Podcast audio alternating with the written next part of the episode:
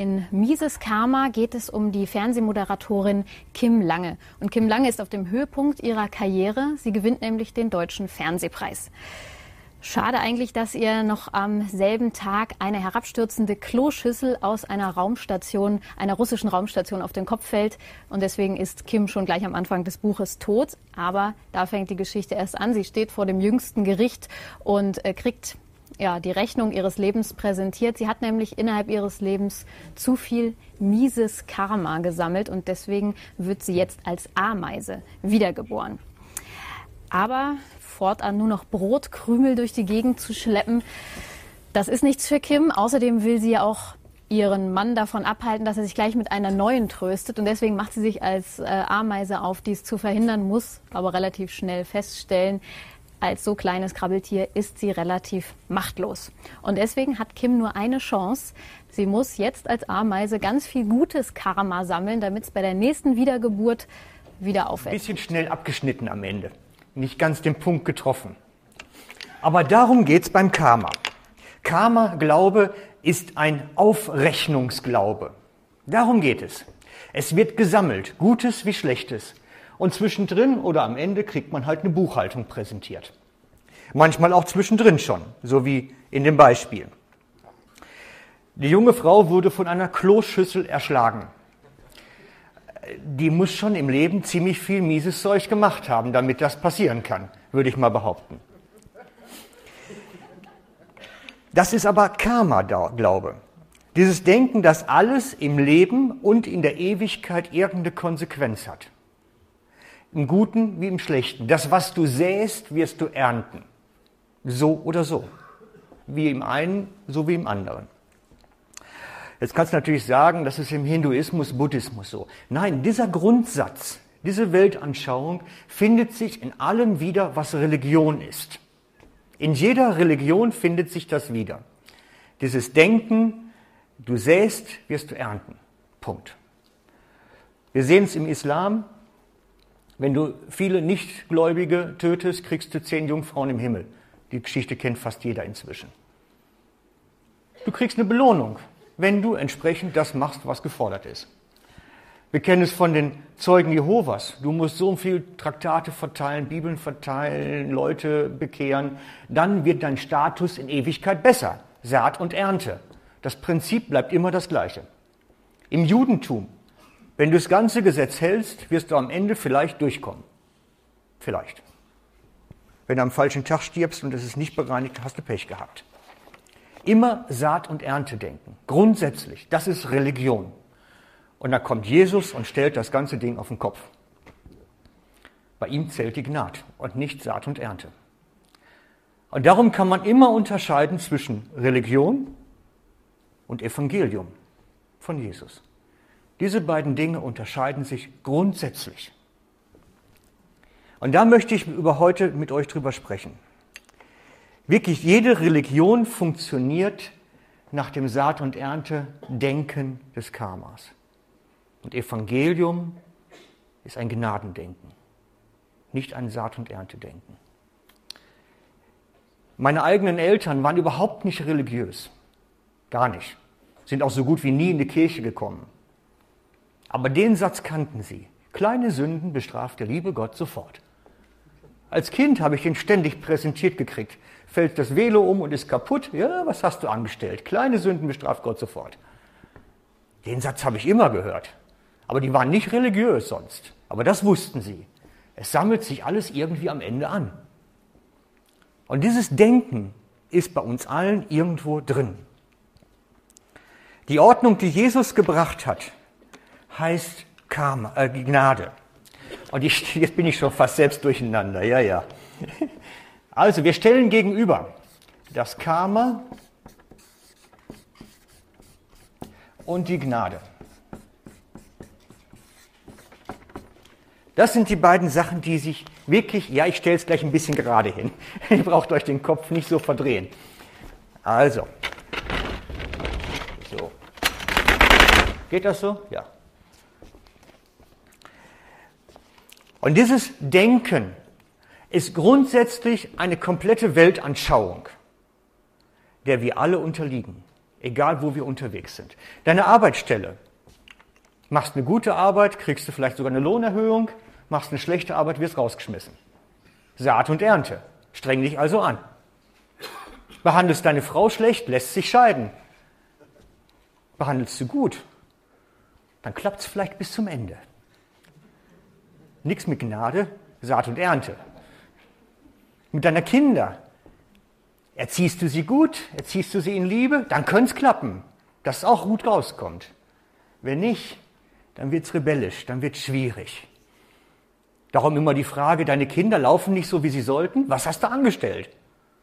Wir sind sofort am Ursache suchen dann. Wir sind voll drin von der Weltanschauung her. Also, ich habe einige Bibelstellen heute, die wir betrachten werden und uns diesem Thema zu nähern. Das sind alle Bibelstellen, mehr gebe ich euch nicht, ihr könnt selber nachlesen und ich lese euch vor. Also, wenn ihr mit der Bibel mitschaffen wollt, könnt ihr jetzt schon wissen, was wir nachher alles behandeln.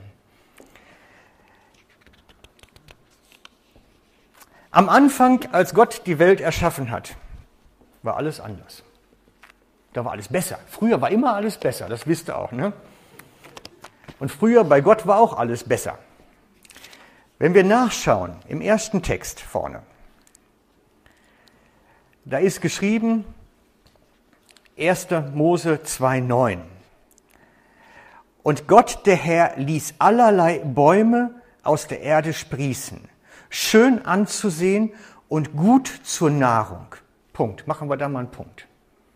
Gott hat gepflanzt, er hat sich gekümmert, dass was wuchs, damit Adam und Eva Nahrung hatten.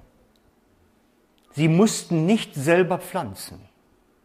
Und ich glaube auch nicht, dass sie buchen müssen, also wirklich auf dem Acker schaffen müssen. Das war nicht so geplant. Gott hat gepflanzt und sie konnten essen. Das ist das Gnadenprinzip. Ein anderer sät und ich kann ernten. Das ist Gnade. Und als sie dann aus dem Paradies rausgeschmissen wurden, ihr kennt die Geschichte ja alle, ich brauche sie nicht wiederholen. Das ist die zweite Bibelstelle dort, am Ende von 17. Dein Leben sollst du dich mit Mühsal von ihm, vom Erdboden, ernähren. Das ist das Gegenteil gewesen nach dem Paradies. Sie mussten selber anpflanzen und ernten. Da kippte das ganze Gnadenprinzip ins Karma. Da änderte sich plötzlich alles. Nichts mehr Gnade. Gott baute nicht mehr an für Adam und Eva oder für seine Kinder, sondern da war es so, dass sie sich selber kümmern müssten. Und das ist das Weltprinzip, was seitdem gilt. Du musst dich selbst kümmern. Willst du was zu essen haben? Dann Krampf. Streng dich an. Mach was. Okay, habt ihr das? Kommt ihr dann nach? Ihr seht den großen Unterschied. Ne? Also schreiben wir mal darunter.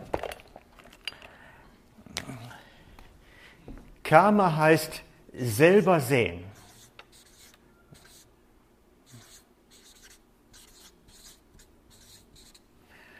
Und ein anderer sät.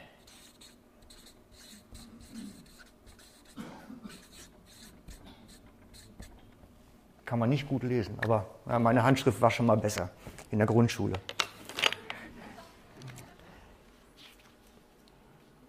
Also,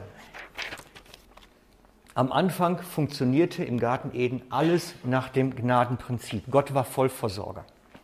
Und sie konnten sich ernähren, ohne dass irgendwas passierte. Das ist Gnade. Und dann sind sie rausgeflogen und sie mussten selber säen, damit sie was zu ernten hatten. Sie mussten sich selber kümmern. Und dieses Prinzip, dieses Prinzip, wer sät und von wo heraus kann ich leben, ist die große Unterscheidung zwischen der wir uns immer bewegen, ob wir in Religion sind oder im Evangelium sind. Das ist die große Unterscheidung. Wenn wir in Gott sind, leben wir aus dem, was er uns gibt. Das ist das Gnadenprinzip, was er uns gibt.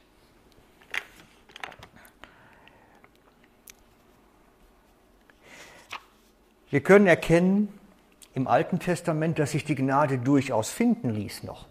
nur sie war verhüllt. Das Neue Testament schreibt dazu Paulus speziell, es ist ein Geheimnis gewesen, was einige entdeckt haben, aber die Masse halt nicht. Und als Jesus gekommen ist, hat er Gnade gebracht, er hat es aufgedeckt, das Geheimnis der Gnade. Er hat es aufgedeckt.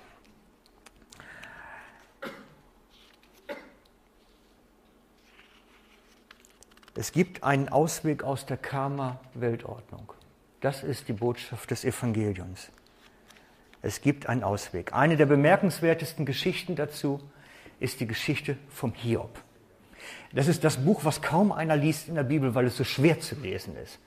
Es ist wirklich, die Dialoge sind, die haben tagelang geredet und dann ist wirklich auch noch aufgeschrieben. Das ist unglaublich. Und Hiob war einer, der lebte voll im Karma. Und ich lese euch das jetzt mal vor. Das ist im Hiob Kapitel 1, die Verse 3 bis 5. Ich lese von Kapitel, Vers 3 aber nur den Rest, den zweiten Teil. Hiob war der reichste und angesehenste von allen Herdenbesitzern im Osten. Jahr für Jahr feierten seine Söhne reihum in den Häusern Feste, zu denen sie auch ihre Schwester einluden, Schwestern, mehrere einluden. Immer wenn die Festtage vorbei waren, ließ Hiob seine Kinder zu sich kommen, um sich mit ihnen auf ein Opfer vorzubereiten.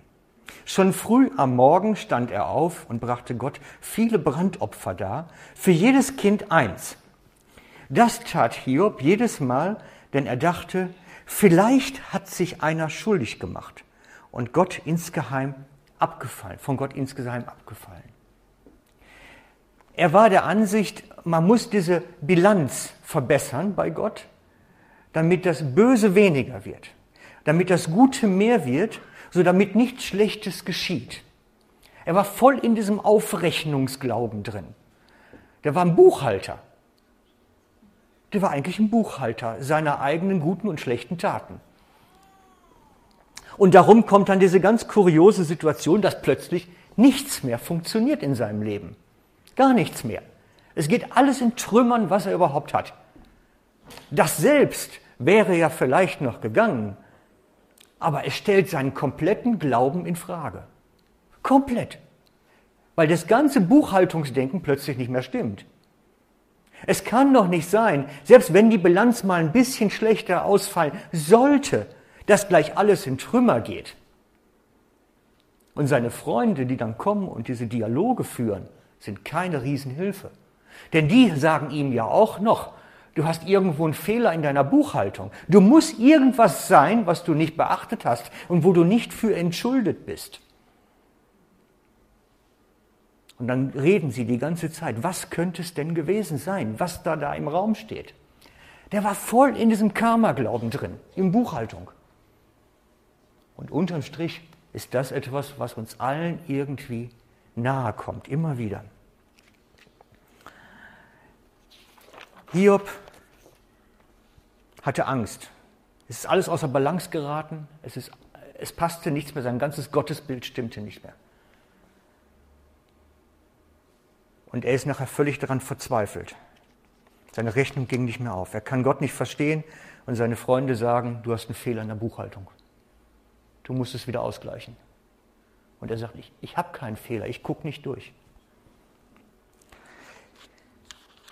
Und wir haben auch solche Gedanken bei uns, wenn die Tage uns durchs dunkle Tal führen, wenn wir in Not geraten, dann ist das automatisch, dass solche Gedanken kommen.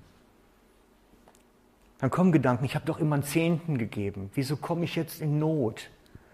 Ich habe doch immer um, um Sündenvergebung gebeten, wie kann das sein, dass ich Krankheit jetzt bekomme? Auch wir haben immer wieder solche Gedanken drin, weil es zutiefst menschlich ist. Weil es zutiefst menschlich ist, fangen wir selber an zu rechnen dann. Kann doch nicht sein. Aber das ist nicht das Evangelium, was Jesus gebracht hat. Das ist es nicht. Und wir schauen uns dieses Evangelium, was Jesus gebracht hat, einmal an.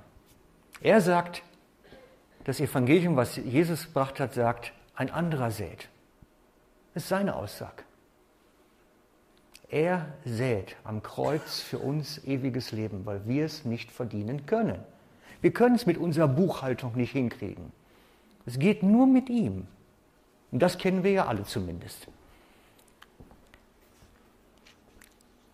Aber im Karma-Glauben muss ich mir die Gunst Gottes erarbeiten. Freunde, und wir müssen da aufpassen an der Stelle, dass wir auch nicht in dieses Erarbeiten so ein bisschen wieder reinkommen. Ich habe vor langer Zeit eine Frau im Gottesdienst gehabt, die ist zu mir gekommen und sagt, ich bin das erste Mal, eine alte Frau, um die 70, also sie wirkte noch älter sogar, und sagt, ich bin so lange in meine Gemeinde gegangen und jetzt bin ich heute das erste Mal hier. Ich kann nicht mehr in meine Gemeinde gehen, weil ich kann nicht mehr die Huppi machen. Ihr lacht, ihr wisst, was das ist. Das ist das, was die Fußballer jetzt oben drauf machen, auch diese Haare aufgeknotet. Ich weiß nicht, woher der Modetrend kommt.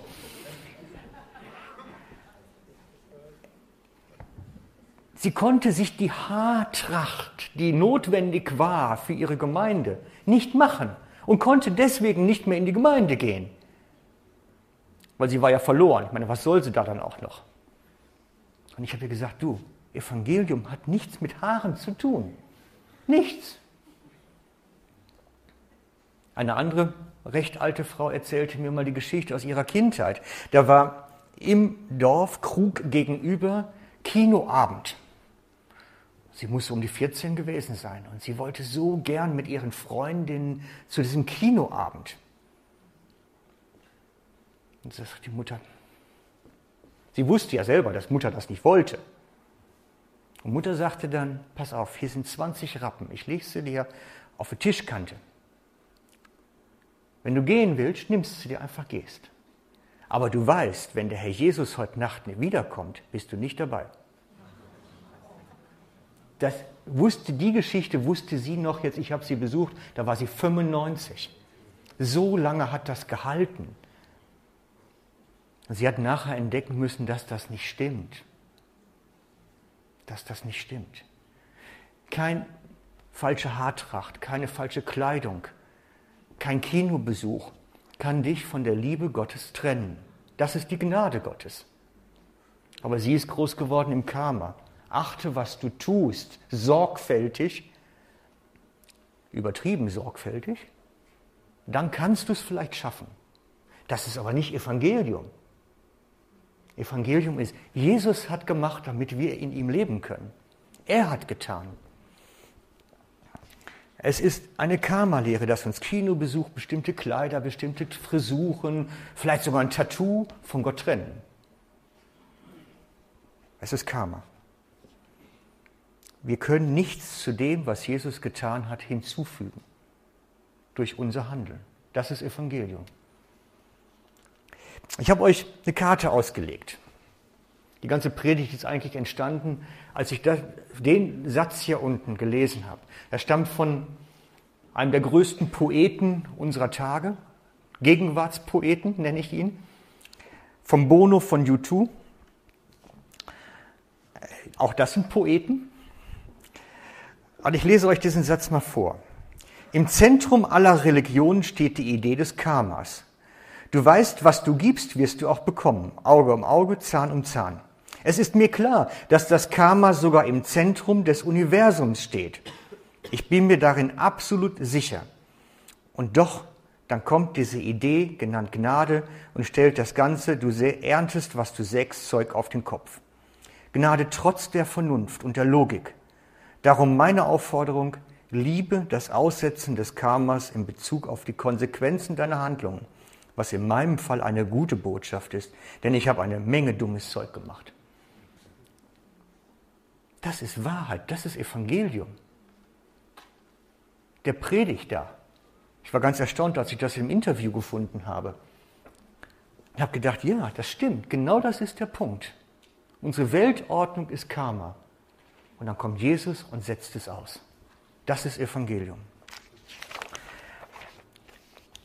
Wer auf die Gnade vertraut, wird erleben, dass das völlig ausreichend ist im Leben und im Sterben.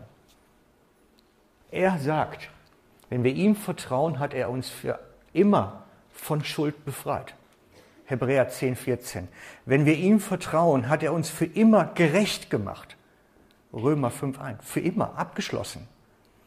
Wenn wir ihm vertrauen, hat er uns für immer geheiligt. Hebräer 10.10. 10. Wir leben in der Gnade und dadurch im Erbe dessen, was Jesus getan hat. Psalm 36, Römer 8 und so weiter. Gibt es viele Stellen zu. Und wir lesen dazu den 1. Korinther 1,30. 1. Korinther 1,30 für die, die mitblättern. Damit, aus ihm aber seid ihr in Christus Jesus, der uns von Gott zur Weisheit, zur Gerechtigkeit, zur Heiligung und zur Erlösung gemacht wurde. Er hat es gemacht, nicht wir. Er hat es getan. Darauf dürfen wir vertrauen. Wir können nichts hinzufügen. Durch das Vertrauen auf die Gnade Gottes ist die Annahme in Ewigkeit abgeschlossen. Die Aufnahme im Himmel ist bereits geschehen. Spürst du das? Spürst du das? Du bist, du bist mit Himmel connected. Die Leitung steht. Du kannst es spüren, die, an der Kraft des Geistes. Das sagt die Schrift. Und Jesus hat alles dazu getan. Also, wir machen mal weiter. Das ganze Evangelium handelt eigentlich von nichts anderem. Die Geschichte der beiden Söhne mit dem Vater.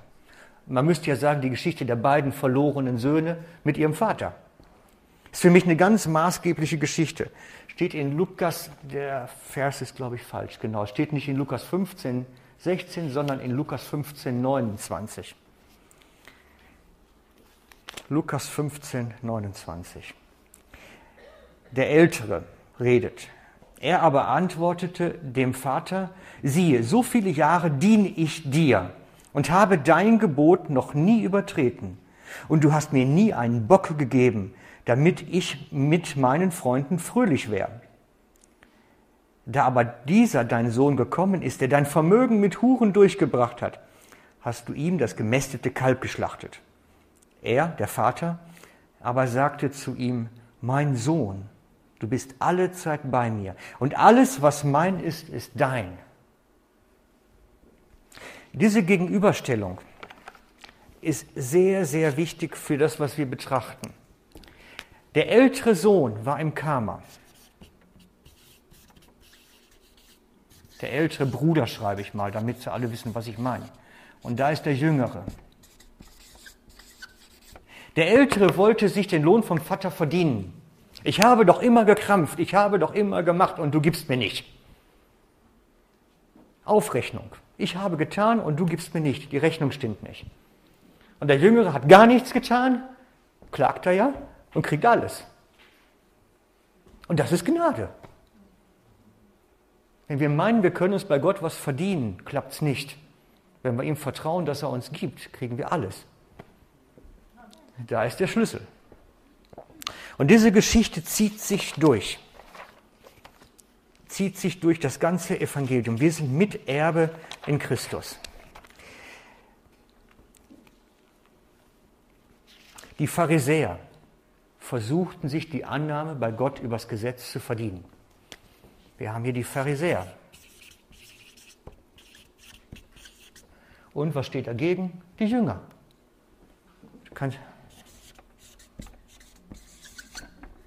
Die Jünger sind dagegen.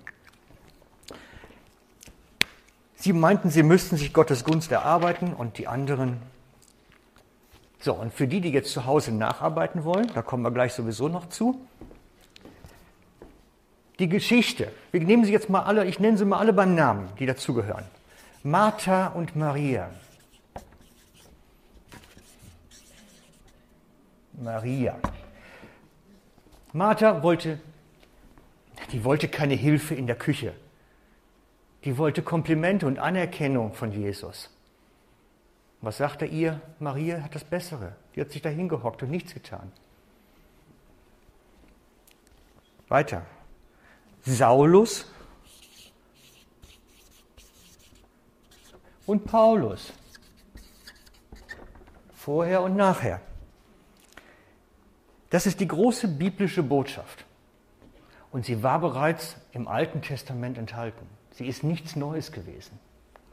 Es ist die Geschichte von Kain und Abel. Kain und Abel. Es ist die Geschichte von Hagar und, weiß einer? Und? Sarah, genau. Es ist die Geschichte von Ismael. Sehr gut. Isaak. Es ist die Geschichte von Saul. David. Sehr gut. Ihr seid belesen. Die Geschichte und so weiter und so weiter und so weiter. Dieser ganze rote Faden zieht sich komplett durch die Bibel durch. Komplett. Es ist der wiederkehrende Zyklus, das ist eine bipolare Anordnung der Botschaft. Du kannst dich entscheiden, ob du im Selbermachen bist oder ob du in der Gnade wandelst. Das ist die zentrale Botschaft, das ist die Zusammenfassung der Bibel eigentlich im Kern. Die Bibel hat noch andere Begriffe dafür im Neuen Testament. Paulus sagt Fleisch oder ja, Fleisch oder Geist. Hebräerbrief, tote Werke, Werke und gute Werke. Und so weiter. Die Botschaft zieht sich komplett durch. Immer wieder geht es um diese gleichen zwei Pole. Wo bist du? Und wenn ihr ganz tief einsteigen wollt, mal für euch selber, lest den Galaterbrief, weil da geht es darum, wenn man anfängt, das zu mischen, was dann rauskommt. Das ist noch ganz spannend. Das ist der Galaterbrief. Das machen wir später mal. Jesus möchte uns rausholen aus unseren toten Werken, dass wir wandeln in der Gnade. Und zwar nicht nur wenn wir sonntags morgens hier sind oder morgens stille Zeit machen oder abends eine gute Kassette hören oder CD oder was auch immer, sondern da, wo wir sind, aus der Gnade wandeln. 2. Petrus 3.18 sagt, dass wir in der Gnade wachsen sollen. Das heißt, dass wir immer mehr hier herauswachsen sollen in das Inne. Das ist der Schlüssel. Das ist das Wachstum, mit dem wir unterwegs sind, das eigentliche geistliche Wachstum. Weil da drin wirkt wirklich der Geist dann. Da drückt er durch. Und da kommt Leitung rein, da kommt Kraft rein, da kommt Segen rein. Das können wir alles da spüren, wenn wir darüber kommen. Und in dem Weg sind wir drin, miteinander. Und wir gumpen den Alltag hindurch mal dahin und mal dahin. Und Paulus sagt ganz klar, kommt permanent ein Stück weiter. Lasst euch schieben. Bin ich überfordernd heute Morgen? Kommt da noch so nach halbwegs? Ist anspruchsvoll, einige nicken, anspruchsvoll, ja. Ihr kriegt es zum Nacharbeiten, weil das ist wirklich ein Knochen, an dem man kauen muss. Das ist wirklich ein harter Knochen zum Kauen, glaubt's mir.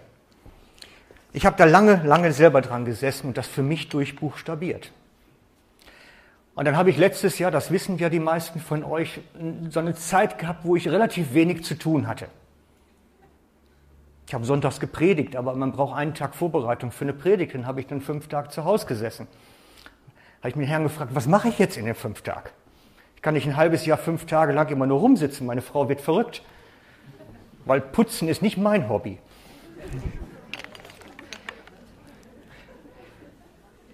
Und dann gab es dann zwei Möglichkeiten. Entweder ich stelle mich jetzt vor den Zofinger Bahnhof und erzähle allen möglichen Leuten von Jesus.